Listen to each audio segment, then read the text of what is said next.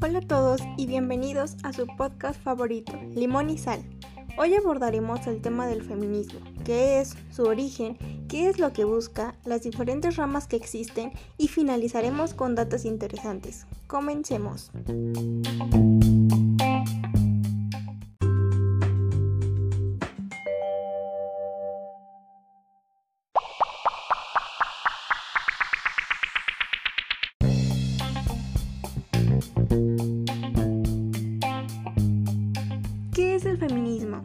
Feminismo es un movimiento sociopolítico que exige igualdad de derechos para hombres y mujeres, es decir, la eliminación de las diversas formas existentes del sexismo. La lucha por este movimiento de igualdad entre hombres y mujeres nació en Francia a finales del siglo XVIII, ligados a la Revolución Francesa. El término feminista, por su parte, se hizo popular un siglo más tarde, cuando nació el concepto de mujer emancipada. Ahora hablemos del origen. Pues curiosamente la palabra feminista tiene un origen misógino, sí, así como lo oyen, un origen misógino.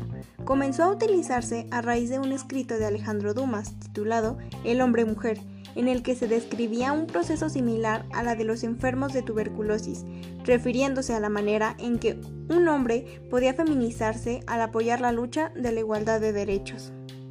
Y ustedes se preguntarán, ¿qué busca el feminismo? Pues el feminismo persigue la igualdad de los géneros, o sea, el fin del patriarcado, la predominancia ancestral del hombre sobre la mujer en aspectos sociales, económicos y culturales.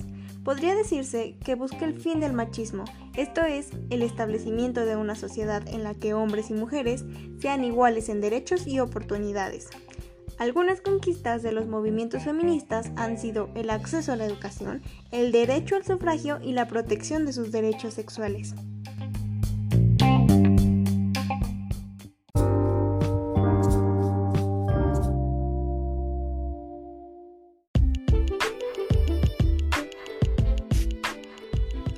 Sobre las diferentes corrientes del feminismo.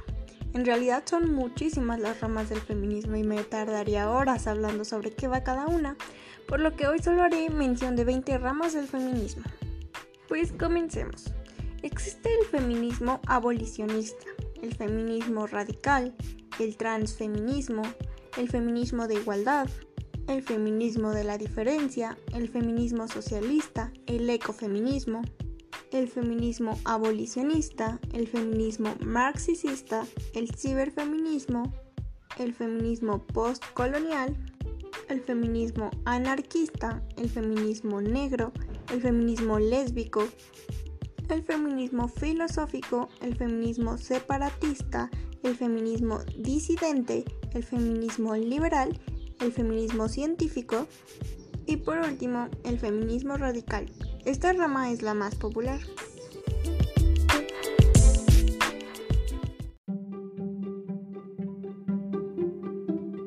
Ahora les daré tres datos sobre el feminismo. Número 1. El feminismo no es lo contrario que el machismo. El feminismo busca la igualdad de derechos y oportunidades entre hombres y mujeres, mientras que el machismo presupone la supremacía de los machos. Por lo tanto, lo contrario de machismo no sería feminismo, sino embrismo. Número 2. El feminismo no es solo para mujeres. Toda persona independiente de su sexo, género, identidad u orientación sexual que crea y busque la equidad de género puede ser considerada como feminista. Número 3. En México, Sor Juana Inés de la Cruz es considerada la primer feminista por manifestarse en favor de la educación de la mujer. Así es, Así que si ahora estás estudiando, es gracias a Sor Juana.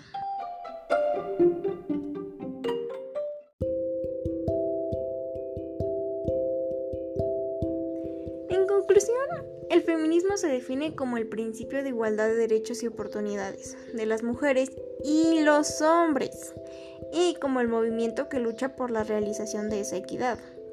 Defender la igualdad no implica menospreciar o castigar a los hombres, el feminismo no habla de superioridad ni discriminación al otro género.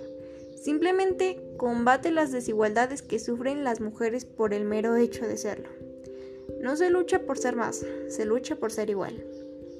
El mundo necesita una sociedad igualitaria, libre de violencia machista, donde las mujeres puedan vivir sin miedo, con igualdad de oportunidades, con los mismos derechos, con responsabilidad de tareas y cuidados, y una justicia y educación sin sesgos de género. Todas las personas merecemos el mismo respeto, la misma igualdad. Se acabaron las excusas. Este podcast ha llegado a su fin.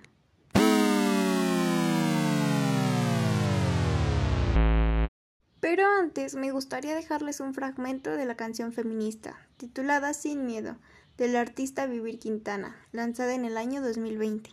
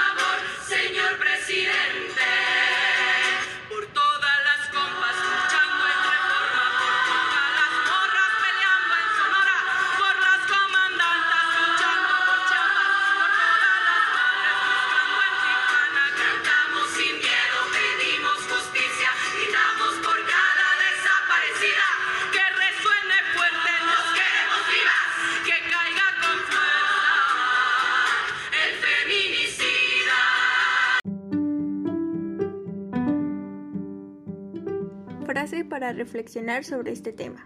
Educar en feminismo es educar en igualdad.